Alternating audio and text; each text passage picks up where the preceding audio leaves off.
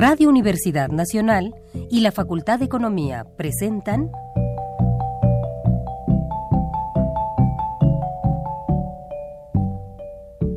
Los bienes terrenales.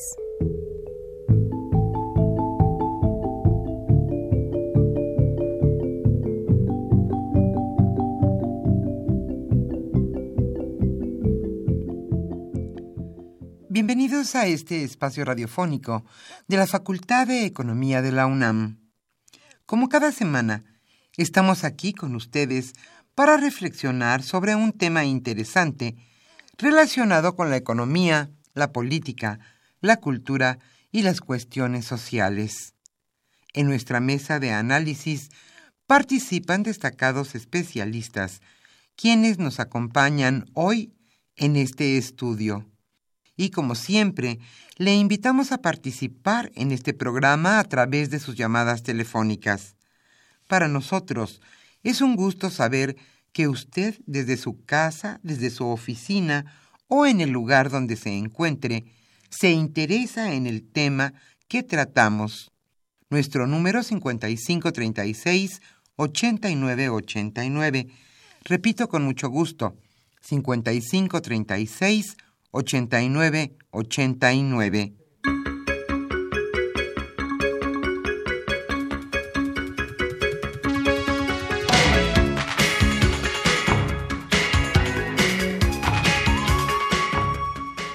En este agradable viernes aquí en la capital de la República, estamos con mucho gusto y con mucho ánimo para iniciar nuestro programa Los bienes terrenales, cuyo tema en nuestra mesa de análisis será las vicisitudes de la reforma energética. ¿En qué consiste esta reforma? ¿Cómo se está llevando a cabo? Hoy Carlos Javier Cabrera Adame charlará con Ramón Carlos Torres Flores. Él es investigador del Programa Universitario de Estudios del Desarrollo y está con nosotros también Víctor Rodríguez Padilla. Él es catedrático de la Facultad de Ingeniería de la UNAM. Como siempre, le invitamos a participar en este programa a través de sus llamadas telefónicas. Nuestro número 55 36 89 89. Hoy, a los primeros radioescuchas que se comuniquen a los bienes terrenales, la Facultad de Economía les obsequiará con mucho gusto el libro Tendencia y Ciclo en Economía. Los compiladores de este trabajo son Gabriel Alejandro Mendoza Pichardo. Es un único coordinador. Este libro será para los primeros radioescuchas que se comuniquen a este programa. Hoy estaremos con ustedes en los controles técnicos Arturo González y Socorro Montes y nuestros compañeros que con muchísimo gusto estarán recibiendo sus comentarios, preguntas y sugerencias sobre el tema de hoy, las vicisitudes de la reforma energética. Hoy estarán Pedro Rosales, Rogelio Daniel González y también Isaac Medina Martínez. Yo soy Irma Espinosa y estaremos con ustedes hasta las 13 horas. Antes de iniciar nuestra mesa de análisis, le invitamos a escuchar la economía durante la semana.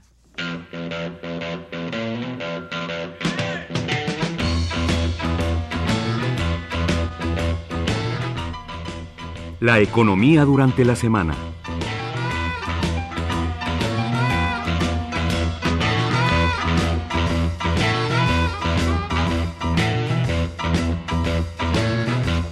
Habrá cambio en la dirección del INEGI.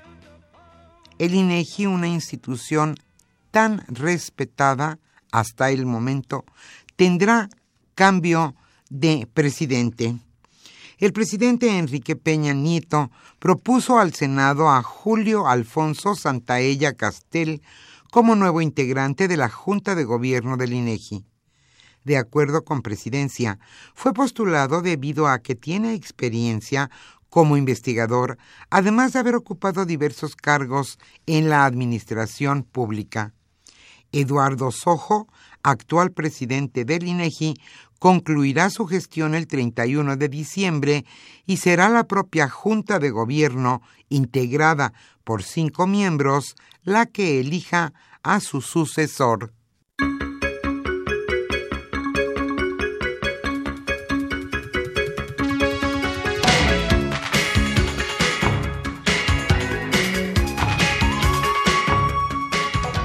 La iniciativa privada de México señala que las energías limpias serán carísimas.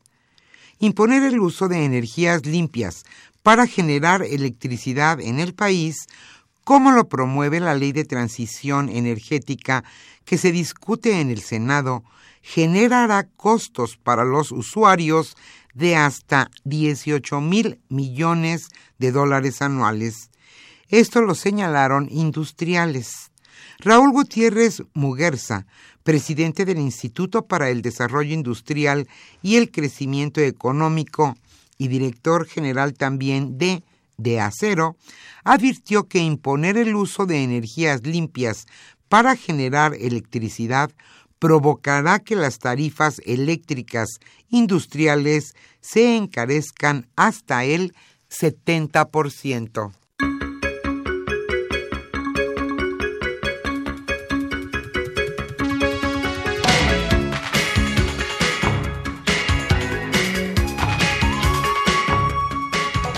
Acredita la Comisión Nacional de Derechos Humanos ejecución de la Policía Federal en Apatzingán.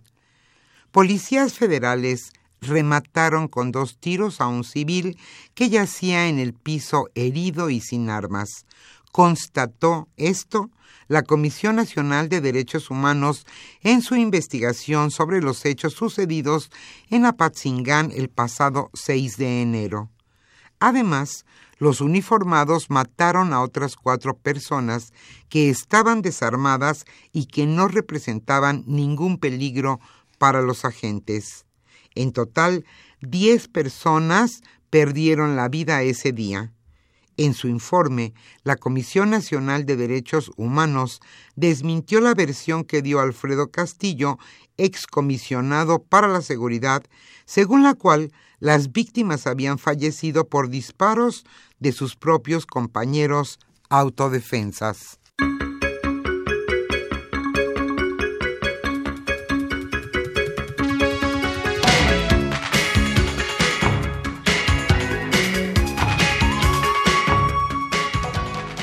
En nuestro país, los automóviles no cumplen con normas de seguridad. La Organización Mundial de la Salud y Latin NCAP, organización que realiza pruebas de choque a autos, exhibieron el bajo nivel de seguridad que se les exige a los vehículos en México. El informe sobre la situación mundial de la seguridad vial 2015, elaborado por la Organización Mundial de la Salud, indica que México está entre los países que menos medidas de seguridad exigen a los vehículos que se venden en su territorio. De siete estándares de seguridad, nuestro país actualmente solo cumple con uno, que es el que los automóviles tengan cinturones de seguridad.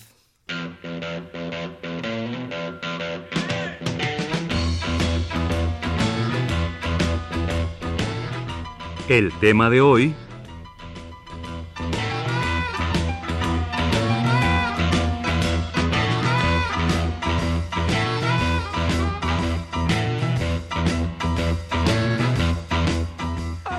Como señalamos al inicio de este programa, el tema que hoy abordaremos en nuestra mesa de análisis es las vicisitudes de la reforma energética.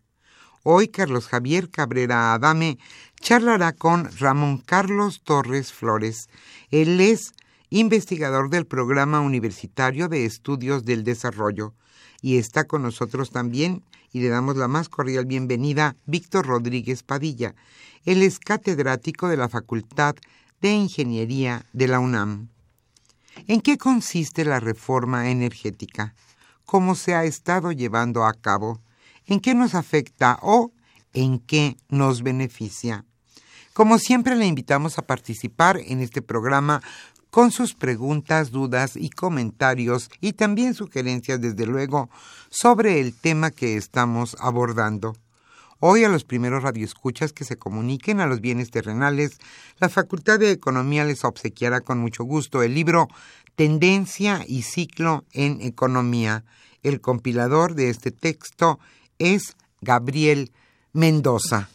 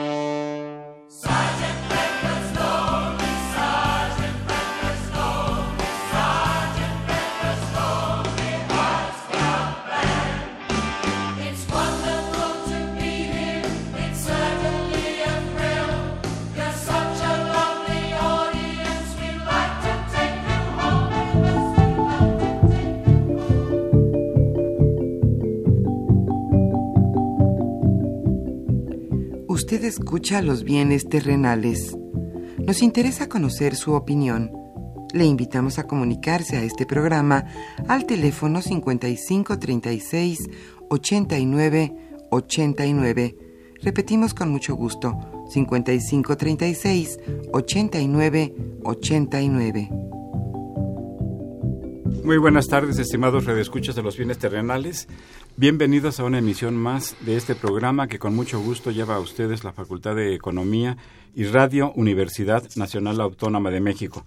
Bien, como ya se mencionó en la introducción del programa, hoy comentaremos, eh, pues, el programa lo titulamos Las vicisitudes de la reforma energética qué pasó, qué significó, qué objetivos tenía, qué logros ha tenido, qué alcances.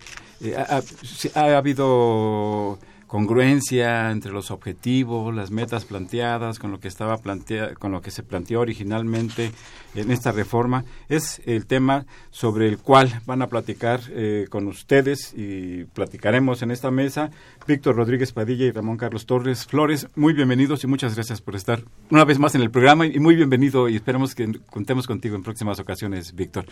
Muchas eh, gracias. Ramón Carlos, si nos quisieras dar una visión general sobre esta problemática. Cómo no, con mucho gusto, después de agradecer desde luego la gentileza de estar aquí con, con ustedes. Eh, el sistema energético mexicano es determinante en las finanzas públicas y en la vida económica. Y este sistema energético dejó de ser funcional, venía dejando de ser funcional en los últimos años. La reforma energética le quiso dar alivio a esta disfuncionalidad.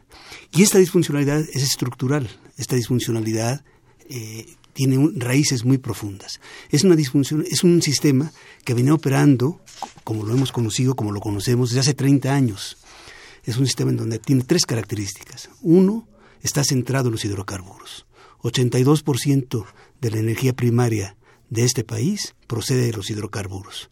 Esta cifra es, en el, respecto al mundo, enorme. En el mundo el promedio anda por 56%, los países de la OVD 62%. Dependemos de los hidrocarburos. En el sector energético, las finanzas y, en alguna medida, la macroeconomía. Segundo, durante 30 años hubo una insuficiencia dinámica de la oferta.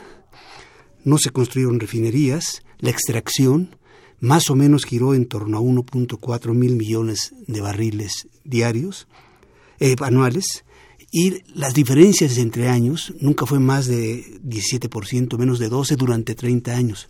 Ahora está cayendo en 2014 fue de 1.3 1.300 millones de barriles eh, por año. Las reservas de, de 82 a la actualidad cayeron a la mitad. Es decir, no se dinamizó la oferta. Las inversiones de que había en 82 en, a precios constantes bajaron en 89 en 78%, en 2008 se recuperaron el nivel de 1982 y en la actualidad andan como 48% más que el nivel de 2008. Es decir, hay una insuficiencia durante, permanente de la oferta. Y frente a eso, la demanda, poquito, pero siguió creciendo. La demanda de petrolíferos, de gasolinas, de gas, de gas, de gas LP, durante 30 años, ha estado creciendo al 1.2% anual. Ahí va, para arriba. El gas natural, un poco más alto, 3.3% anual. Entonces se abrió un gap. ¿Y ese gap cómo se expresa? Pues con importaciones crecientes, eh, por primera vez en 2015 tenemos un déficit después de varias décadas que tenemos un superávit en la balanza petrolera. Es decir, el país eh, se le abrió una brecha. Y en las finanzas públicas eso fue clarísimo. Antes, entre 30 y 50% de los ingresos del Estado venían de los hidrocarburos. En este año la cifra está cayendo a 17%. Y el año pasado ya andaba en 30-31%. Es decir, eh, las finanzas públicas abrieron un hoyo. Eh, y esto además se expresa por la política fiscal que se le aplica a Pemex en Pemex. Tenemos que los impuestos que paga Pemex eh, desde 98 son mayores que las utilidades de operación.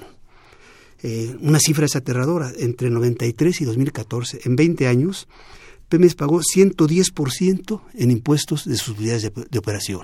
110% de sus... así era difícil que tuviera capacidad financiera para explorar, ampliar la exploración y la, explotación, ¿verdad? Y el resultado final es que sus pasivos actualmente superan casi en 80%, 70% a sus activos. Es decir, son cifras que no se pueden presentar en ninguna bajo la bajo la palabra empresa. Son una contradicción. No puede haber una empresa eh, en donde sus, el año pasado era 40, 36% a mediados de este año era 44%. En este momento debe andar como 80%. Los pasivos más grandes que los activos. La reforma energética quiso resolver esto, es decir, este problema estructural, y planteó una reforma en las leyes, en las instituciones, a partir de, de diciembre de 2013, que tenía la pretensión de que en dos años íbamos a modificar la estructura legal, jurídica institucional para resolver ese problema. Y lo íbamos a hacer mediante tres cosas. Primero, redefinir la propiedad de los hidrocarburos. Ya no es propiedad de la nación los hidrocarburos que están en el, suelo, sino solamente están en el subsuelo. Dos, redefinir lo que es exclusivo del Estado. Ya no va a ser exclusivo del Estado eh, la actividad de los hidrocarburos, sino nada más la que está en el subsuelo.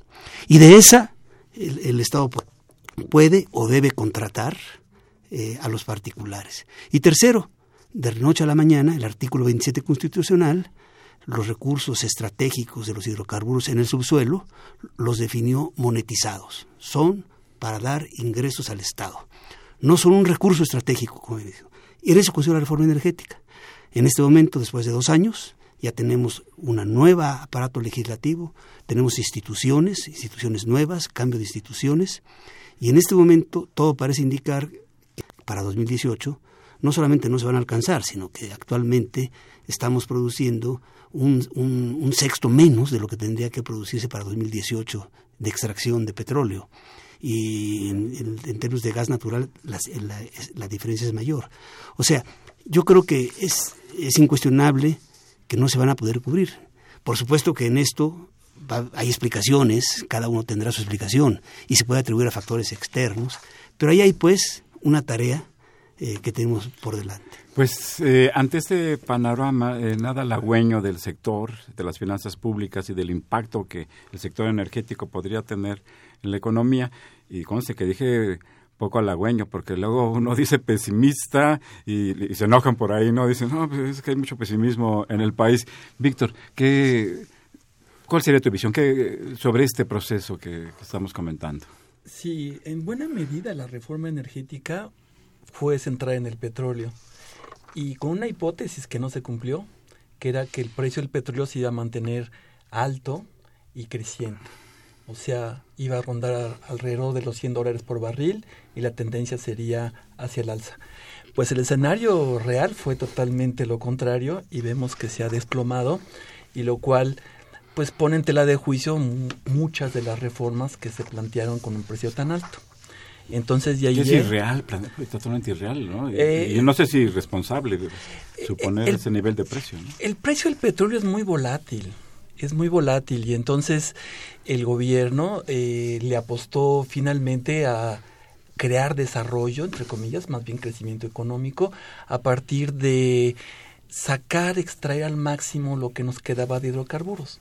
La apuesta fue, tenemos todavía petróleo, hay bastante y tenemos que sacarlo, monetizarlo, como dice Ramón Carlos, antes de que ese petróleo ya no tenga valor en el mercado internacional, porque la transición energética hacia las fuentes renovables va muy rápido en algunas partes y entonces la apuesta era vamos a crear de nuevo al petróleo como palanca de desarrollo. Pero eso el escenario era con un, con un precio alto.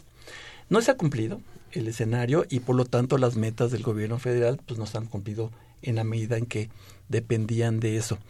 Eh, la apertura que hay en exploración-producción hacia las compañías internacionales, también el atractivo de la geología también depende del precio, de que sean rentables las inversiones. Y en este caso, con la caída del precio, el gobierno ha tenido problemas en estar colocando los bloques que ofertó en el mercado internacional de de las áreas de exploración y producción. Que es en la ronda 1 en la que nos encontramos actualmente. Todavía estamos en ella. Sí, la ronda 1 tiene varias convocatorias. Ahorita ha habido dos, ahorita próximamente será la tercera. La primera fue eh, campos en aguas, eh, de exploración en aguas someras. Y después vino una exploración, producción en aguas también someras. Poco exitosas. Poco exitosas, efectivamente. No se han dado todos los bloques porque en realidad en la industria petrolera internacional se están restringiendo las inversiones, de tal manera que no se van a poder cumplir las metas de producción, porque esos bloques, esas áreas petroleras van a tardar en, en invertir y en dar sus frutos en términos de producción. Entonces, el gobierno tiene un panorama difícil en cuanto a la apertura de la industria petrolera. Eh, paralelamente también está toda la parte aguas abajo, que es la parte de refinación, transporte, almacenamiento, distribución. En principio, eh, la apertura iba a lograr que bajaran los precios de la gasolina, del diésel. Y hemos visto que han bajado, pero no en México. Han bajado en Estados Unidos, en Europa. Es que esa pausa fue eh, terrible. sí, porque en realidad tenemos precios administrados que no siguen las tendencias del mercado petróleo internacional. Entonces hay una brecha entre lo que sucede afuera y lo que sucede adentro. Eso le beneficia a la Secretaría de Hacienda porque entonces a través del vía impuestos está recaudando cantidades considerables de impuesto del impuesto especial a la producción y servicios que es el, gasolina, el IEPS. De tal manera que, que, bueno, por un lado le han faltado ingresos fiscales, pero por otro lado los ha recuperado un poco vía, vía la gasolina. Eh, en principio, en los próximos, el próximo año tendremos ya las gasolinerías Exxon, Shell, BP, todas las demás, porque ya, ya se permite eh, la las gasolinerías privadas, pero no ha llegado inversión tampoco en ese sector. O sea, es eh, eh, el, el problema de la reforma es que le apuesta todo a la inversión privada al interés del inversionista privado nacional e internacional en el peor momento de los últimos, desde la caída del precio terrible a fin de los años 90, son muy parecida y entonces pues todas las inversiones están literalmente paradas, ¿no? En donde hay un poco más de actividades en la parte en gas y en electricidad, sobre todo en la parte de gas, que es donde el gobierno le ha apostado más a la transición energética de los combustibles fósiles hacia el gas, pero es un gas importado, porque no tenemos suficiente producción de gas y entonces las inversiones están asociadas mucho al crecimiento del sector eléctrico. Gas y electricidad en la actualidad van juntos y es donde se ha visto que hay mucho más mucho más dinamismo. Yo creo que el petróleo es eh, pues un factor, ha sido un elemento, un factor muy importante en la, para la economía de este país y quizá también para la política de este país en los últimos años ha apostado mucho al petróleo. Cuando digo que se ha apostado mucho, quiero decir que no se han desarrollado otras vías para sostener el crecimiento económico del país que no dependan de los mercados internacionales sobre los cuales nuestro país desde luego no tiene ninguna posibilidad de influir y es un mercado totalmente errático, totalmente volátil, así como ha tenido precios de 140 dólares, pues hoy tenemos en, las, en esta semana un precio del, del barril de petróleo que osciló más o menos sobre los, los 33 dólares. Y con eso se cae, pues, eh, pues una parte importante de las finanzas públicas públicas y también deja de ser atractivo como comentó Víctor, la inversión en el sector pues no es económico a ese precio, los costos quizá en algunas áreas sean superiores a este precio de 33 dólares por barril. Eh, Ramón Carlos, en, la, en, el planteamiento de la reforma se insiste en que tanto Pemex, Pemex como CFE, la Comisión Federal de Electricidad, seguirán siendo empresas 100% públicas y 100% eh, mexicanas este hecho, este señalamiento, altera en algo la, reforma? Es decir, ¿qué se buscaba eh, en realidad? No afectar Pemex ni CFE, sino que la actividad energética, tanto en electricidad como en, en, hidrocarburos, pues dependiera de la inversión privada. Sí. Sí, en el papel, en la teoría, en el discurso, en las motivaciones eh, jurídicas de la reforma energética, siempre se reitera el propósito de fortalecer a Pemex, es decir, de colocarla como una empresa productiva del Estado, y aunque la apuesta, como bien dijo Víctor, es sobre la inversión privada, Pemex supuestamente tenía, está llamado a desempeñar un papel productivo de regulador, de aliento, de amortiguador, de estímulo en el mercado como empresa del Estado. En los hechos, en los hechos, eh, lo que tenemos frente a sí es una verdadera contradicción porque la situación a, que se ha llevado a Pemex es precisamente la contraria. Si antes, como yo decía, esta tendencia estructural era el desequilibrio, ahora no solamente es peor, sino que son verdaderas incógnitas las que hay ahí. Voy a dar un ejemplo. A Pemex se le dijo en la ronda cero, en la llamada ronda cero, tú vas a operar 480 campos. Eh, para ser exactos, 489 campos. La ronda cero. En la ronda cero. Lo que se le asignó. Más un conjunto de bloques de exploración para que explores. Supuestamente es lo que Pemex solicitó en lo que hace a los campos de, de producción para que siga produciendo. Muy bien. De estos 489 campos, 95 eh, supimos después, después de la ronda cero, después la ronda cero fue en agosto de, de 2014. Nos enteramos después cuando, la, cuando empezó a rendir sus informes petróleos mexicanos a la Security Exchange Commission de los Estados Unidos, que en estos 489 eh, campos había 95 que eran en resguardo temporal. Esa definición, a veces le llama resguardo temporal, a veces le llama de otra manera, no aparece por ninguna parte, ni en la ley de hidrocarburos, ni en la, Constitución.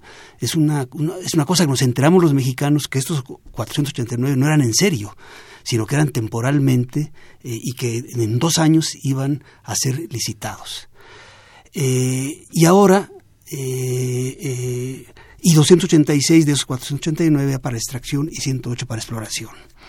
Pemex, no sabemos, cuando Pemex recibió estos campos, tuvo que presentar un programa de desarrollo, un programa de inversiones, un programa de, actividad para poder recibir la autorización de la Secretaría de Energía con la asistencia técnica de la Comisión Nacional de Hidrocarburos. Es el equivalente a un contrato. Los mexicanos seguimos sin conocer esos planes, esos programas, ese presupuesto. Eh, pero no, no solamente es grave que no lo conozcamos, sino va a ser muy grave por sus consecuencias, porque si en dos años, que es el plazo que establece la Constitución, dos o tres años bajo ciertos elementos. Pemex no da los resultados, tira al Estado para ser licitados. O sea... Perdón que te interrumpa. Sí. Eh, ya Pemex renunció, no sé si es la palabra adecuada, o se rehusó a explorar, explotar algunos campos. Es una noticia que apareció la semana pasada, si no recuerdo mal. Efectivamente. ¿Cómo, sí. bueno, yo, yo, me sorprendí porque no coincide con la información oficial que la propia Secretaría de Energía ha suministrado. Eh, eh, efectivamente se habla que de, los 25 eh, campos que van a ser este, concursados, que la apertura se hace el 15 de diciembre, se hablaba que de esos 25, 22 eran campos que Pemex estaba este, restituyendo al, al, Estado, renunciando, que es la palabra. Yo revisé en el plan quinquenal que publicó la Secretaría de Energía, revisado, eh, el preliminar y luego el revisado, en el plan, y está claramente identificados que ahí están esos, esos campos que van a ser concursados eh, dentro del plan de licitaciones. O sea que no corre, esos campos no están incluidos dentro de los que PM recibió, eso no corresponde a la realidad. Es por lo menos la lista de campos. Eh, a ver, el plan quinquenal trae eh, el registro de los, de, los campos de, la nación, y son 700 y tantos. De esos se le asignaron a Pemex 489. Y hay una lista de 200 y tantos campos que van a ser eh, licitados en cinco, en cuatro rondas de, licitación. En esos cuatro, en esos campos que van a ser licitados, en esos doscientos y tantos campos que van a ser licitados en las cuatro rondas de licitación, están estos campos de que se habla en la eh, conclusión. Eh, es mentira, por lo menos no corresponde a la realidad, o hay una contradicción ahí, este, que estos campos le, han sido encomendados a Pemex. Y la duda es, si no son eso, si esos dos son parte de esos 95, ¿dónde están los 95? Y no estamos hablando de 95, un número que puede decir muy poco. Esos 95 campos, de acuerdo con lo que Pemex informó a la Security Exchange Commission, cerca de mil millones de barriles de, de reservas probadas. O sea, ahí eh, las autoridades están en un déficit de información eh, eh, para con los mexicanos. Nosotros también, los mexicanos, tenemos un déficit muy importante de información. Vamos a hacer una pausa y regresamos a los bienes terrenales.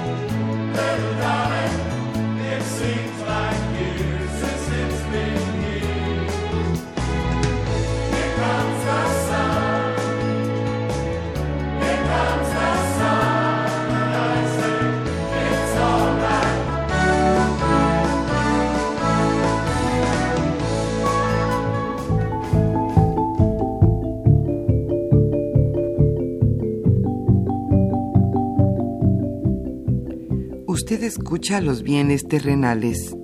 Nos interesa conocer su opinión. Le invitamos a comunicarse a este programa al teléfono 5536 89 89. Repetimos con mucho gusto, 5536 89 89.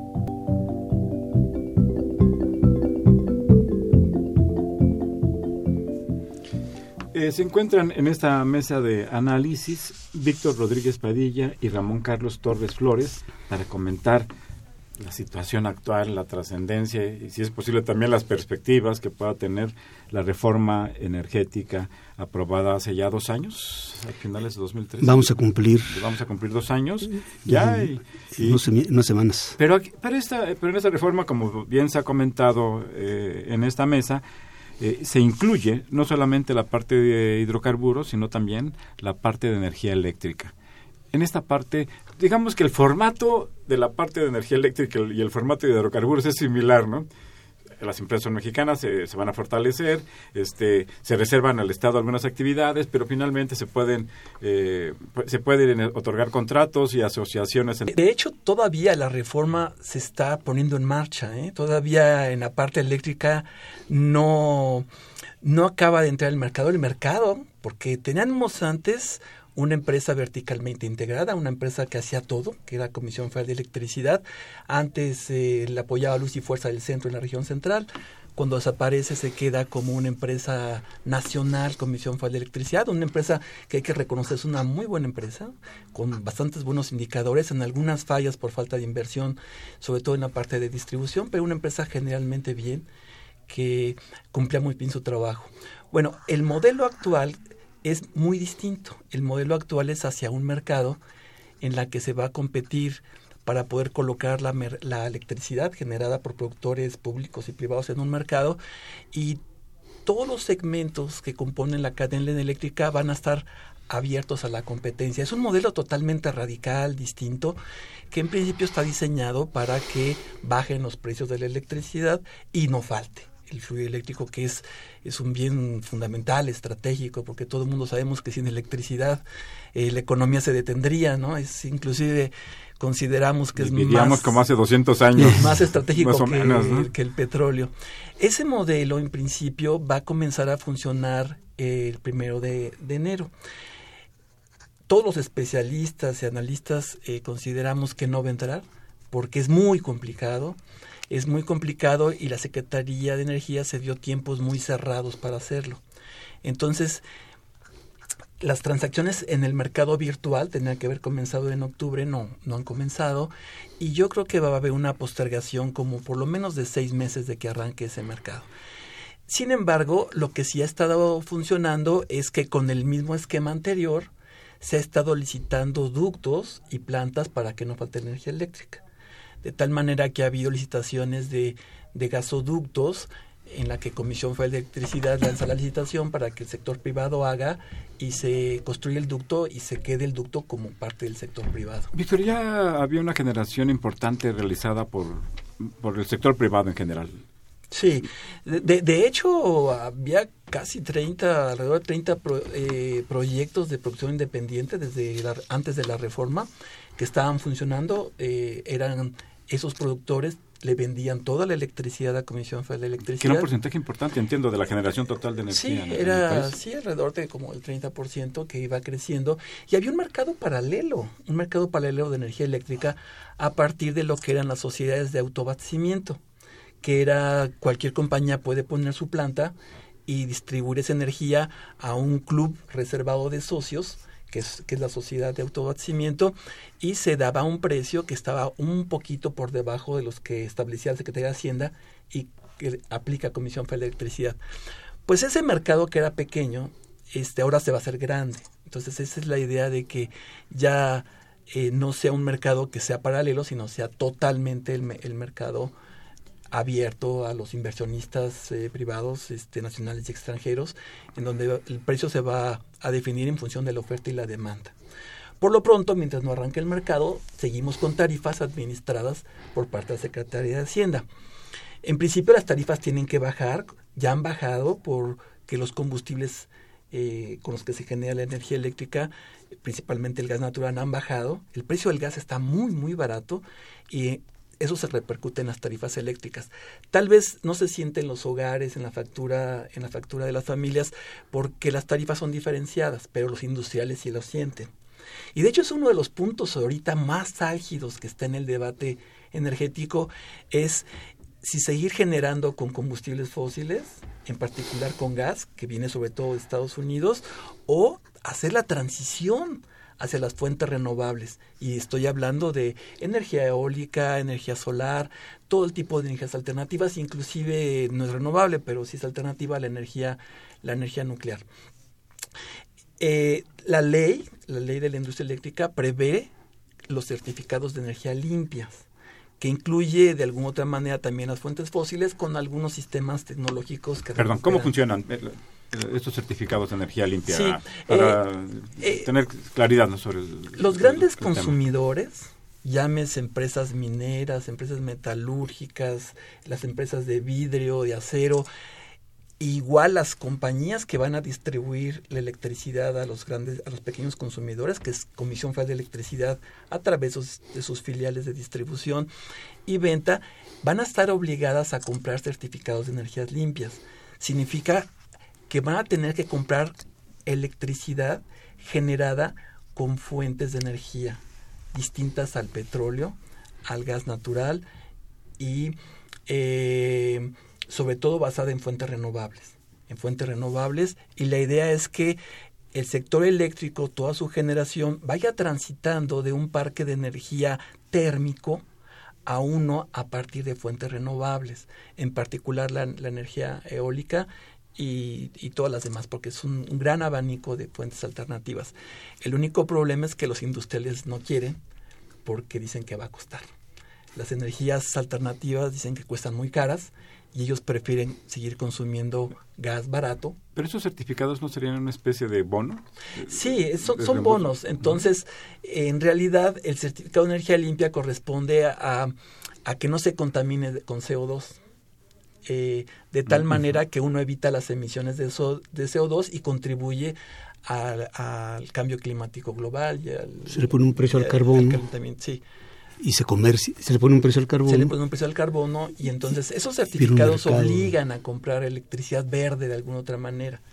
Pero entonces los industriales, en función de que los precios del gas están muy baratos, ellos prefieren seguir consumiendo fósiles porque está muy barato. Porque está muy barato. Sí. Y entonces uno de los puntos ahorita que está discutiendo el Senado en la ley de transición energética que ya estaba previsto en la ley de la industria eléctrica, inclusive en la Constitución, en el cambio constitucional, estaba previsto que iba a haber un cambio. Y sin embargo hay una resistencia enorme a hacer la transición de a de veras, la transición hacia las fuentes renovables de energía. Y los que se están quejando, pues para empezar, son los grandes consumidores, que son los industriales, ¿no? Muy bien. Bueno, eh, si no tienen inconveniente, vamos a ceder un momento el micrófono a nuestros amables radioescuchas. Eh, tenemos una llamada de Sara eh, García y pregunta, ¿cuál es el volumen de reservas y dónde se encuentra? ¿Cómo se clasifica el, el petróleo y qué productos obtienen mediante la petroquímica? Pues, adelante. Bueno, rápidamente. Eh, cuando se habla de riqueza petrolera, se habla de reservas petroleras. Y digamos lo que es eh, más eh, fidedigno, más confiable, son las reservas probadas, que se tiene certeza de que sí existen en cierto volumen con ciertas características. Esas son reservas probadas. En México tenemos actualmente, al primero de enero de este año, las reservas probadas eran de 13 mil millones de barriles. De estas están asignadas a Pemex 12 mil millones de barriles. Esas son las reservas probadas. Luego hay otras que, sabemos que junto a esos yacimientos de reservas probadas eh, hay hidrocarburo pero todavía no se toca con la perforación y eso se le llaman reservas probables. Y luego sabemos que cerca hay indicios de que hay petróleo cerca de estos campos y son reservas posibles. Y luego viene, después de esto, que es muy concreto, viene otra cosa que se llama recursos prospectivos, que desde los satélites o desde métodos modernos de detección de hidrocarburos se detecta que hay hidrocarburo, como lo que sabemos que hay en aguas profundas, en lutitas, pero, pero esos son le, llaman recursos prospectivos por descubrir, porque todavía no se descubren. Están más allá de los posibles. ¿Cómo se clasifica el petróleo? Eh, yo, ligero, pesado, supongo que por ahí va la pregunta. Por la viscosidad. Por, en función de la viscosidad y los productos que se obtienen, por ejemplo, gasolinas, diésel se obtienen de los crudos ligeros, ¿no? México fundamentalmente tenía crudos de tipo pesado. Ahorita estamos viendo que está, los yacimientos están cambiando hacia combustible un poco más ligero pero seguimos, seguimos fundamentalmente con, con crudo pesado.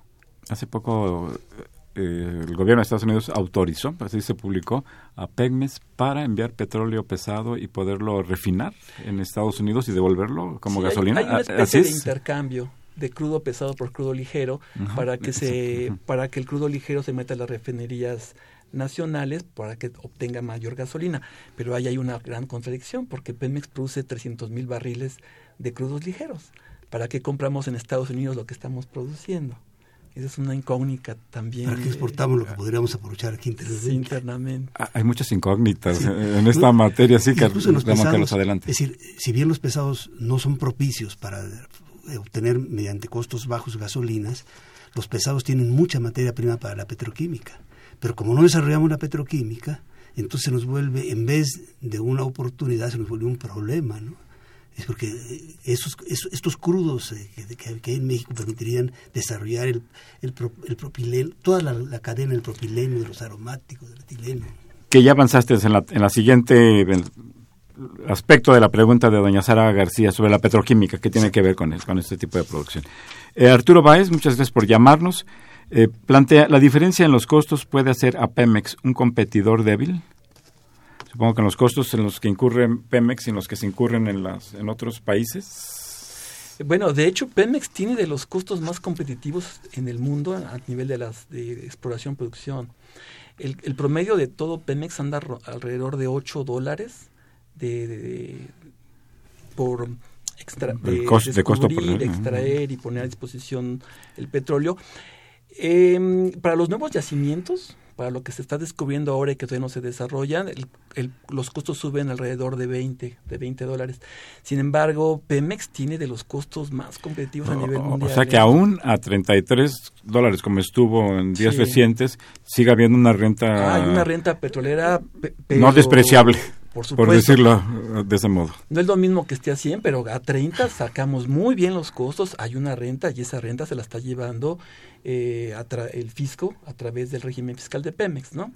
Entonces tendríamos un problema de, eficiencia y eficacia del gasto público para aprovechar esos recursos, pero ese es otro tema que ya, ya hemos abordado en esta mesa y seguiremos abordando, por supuesto. Don Jesús Ríos, mm, recibe un saludo cordial. Eh, plantea, ¿Consideran que la información ofrecida por las autoridades sobre las rondas es suficiente o faltan elementos para el análisis? Pues ya Ramón Carlos ha avanzado en eso, pero si quisieras puntualizar. El Todo lo que tiene que ver con la apertura de sobres, que si es amarillo, que se pone hacia abajo, etcétera, pues todo lo vemos en la televisión. Las incógnitas están en qué es lo que se contrata, qué es lo que se le asigna a Pemex, ¿Dónde está la información sobre lo que se le asigna a Pemex? Conocemos los contratos privados, pero no conocemos las asignaciones a Pemex. ¿no? Y si sabemos que se le truncan las, posibilidades de financiar. De manera que, para contestar la pregunta es, las incógnitas están en la etapa anterior a los contratos y en la etapa posterior de la recepción del Estado, de la recepción de Pemex. De en el hecho mismo de abrir el sobre. No, el hecho mismo de abrir el sobre.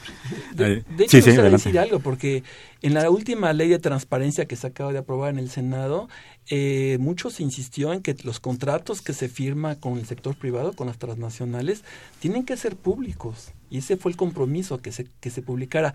Pues en ninguna ley, en ninguna ley de todo lo que es el marco jurídico, eh, viene que se tienen que hacer públicos tales contratos. Y se negaron algunos senadores a que se, pudiera, se pusiera la ley de transparencia. Antes que eh, a la sociedad mexicana nos deben, nos deben los legisladores la posibilidad de que esos contratos sean públicos, los contratos asignados y firmados, porque hay lo, lo que se licita con un modelo MOY, el que es realmente el compromiso fuerte, no son públicos. Eh, Rodolfo Salgado, eh, gracias por llamar desde Coacalco. Eh, plantea, estoy muy molesto porque dentro de la ineptitud y corrupción y el fracaso en el ámbito energético que ha afectado a las finanzas públicas, se siguen aprobando grandes aguinaldos.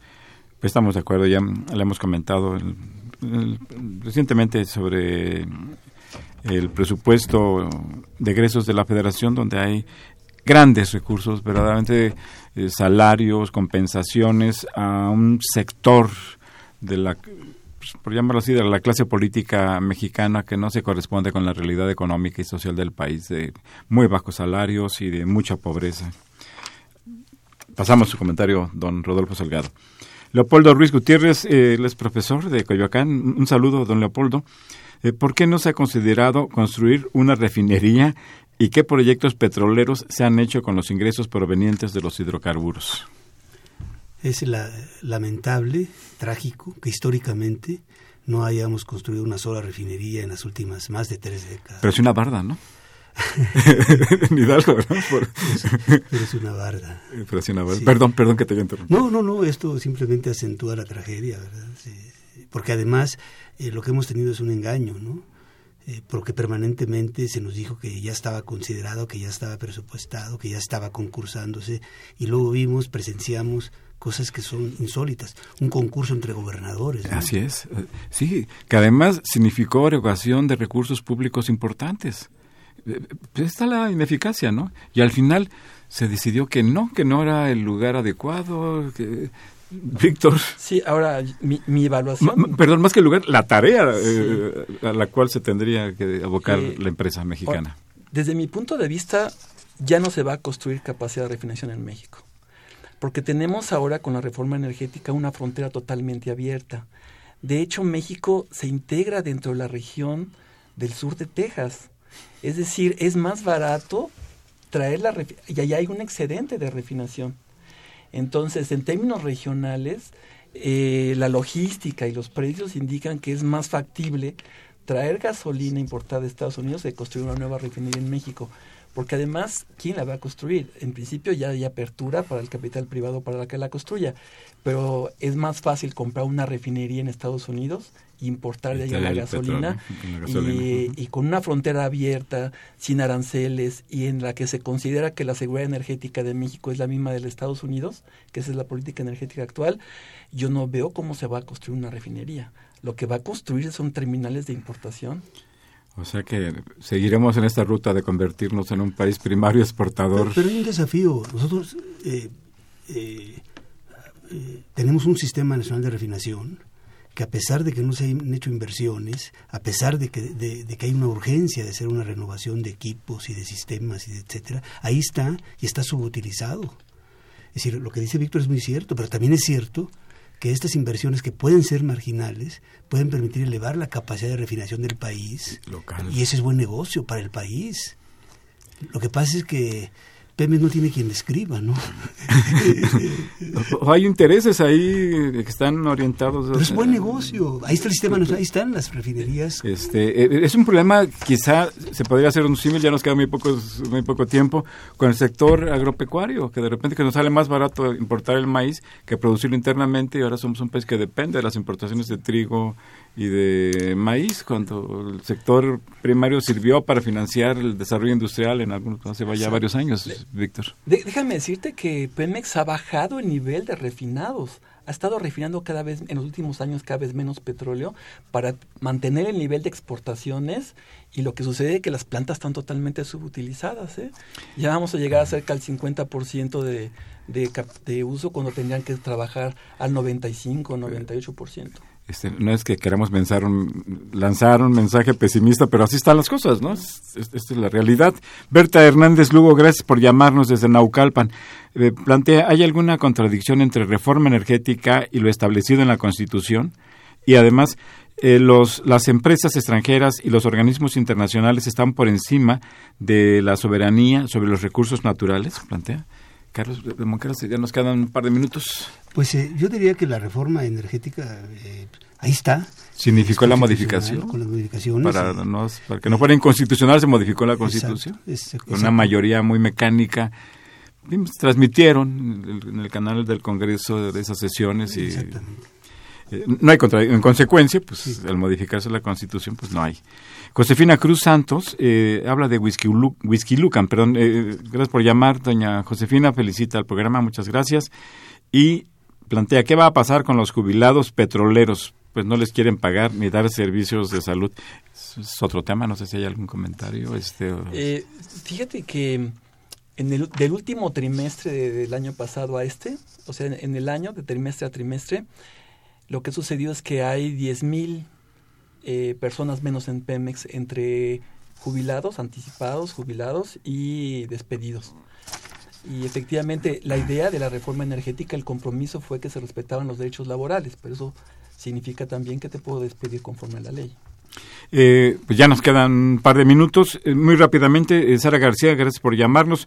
Plantea a qué se refieren los conceptos de campo y de bloque petrolero y qué áreas o superficies abarcan. Licenciado Emilio Aguilés, Gracias también por llamar. Se plantea, dado que no es muy claro el fundamento de la reforma energética y se ha hecho, eh, y se han hecho bastantes análisis, deberíamos exigir resultados, dado que las elecciones presidenciales son en 2008 y así evitar elegir un presidente erróneo. Eh, Homero Peña, gracias por llamarnos. Dice México tiene que ver, México tiene que ver en, en que el precio del petróleo haya bajado. No tenemos nada que ver, pero muy rápido, 30 segundos, Ramón ya nos queda un minuto México ya. es tomador de precios, México incluye, campos petroleros son eh, eh, donde hay perforación ya, donde y, bloques es donde todavía no hay perforación y es para exploración.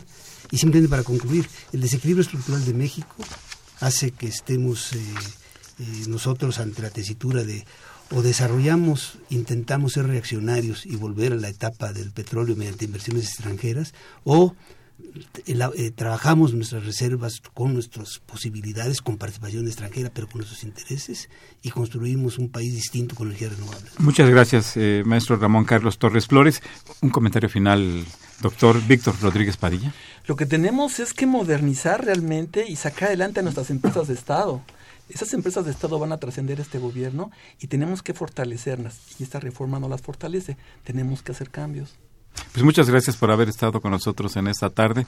Muchas gracias por escucharnos. Muchas gracias por comunicarse eh, con nosotros. Les recuerdo que Los Bienes Terrenales es un programa de la Facultad de Economía y de Radio Universidad Nacional Autónoma de México. Los esperamos el próximo viernes en una emisión más de esta serie. Que tengan muy feliz fin de semana. Agradecemos su atención y participación en este programa a través de sus llamadas telefónicas y la invitamos la próxima semana a la misma hora en otro programa más de los bienes terrenales.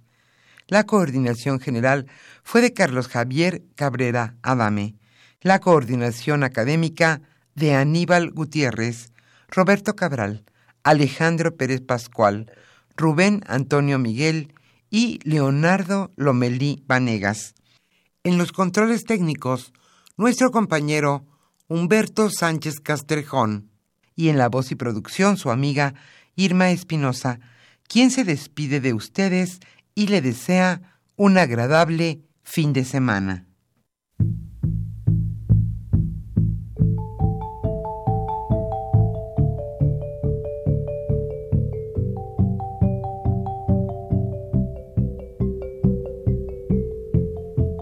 Radio Universidad Nacional y la Facultad de Economía presentaron Los bienes terrenales.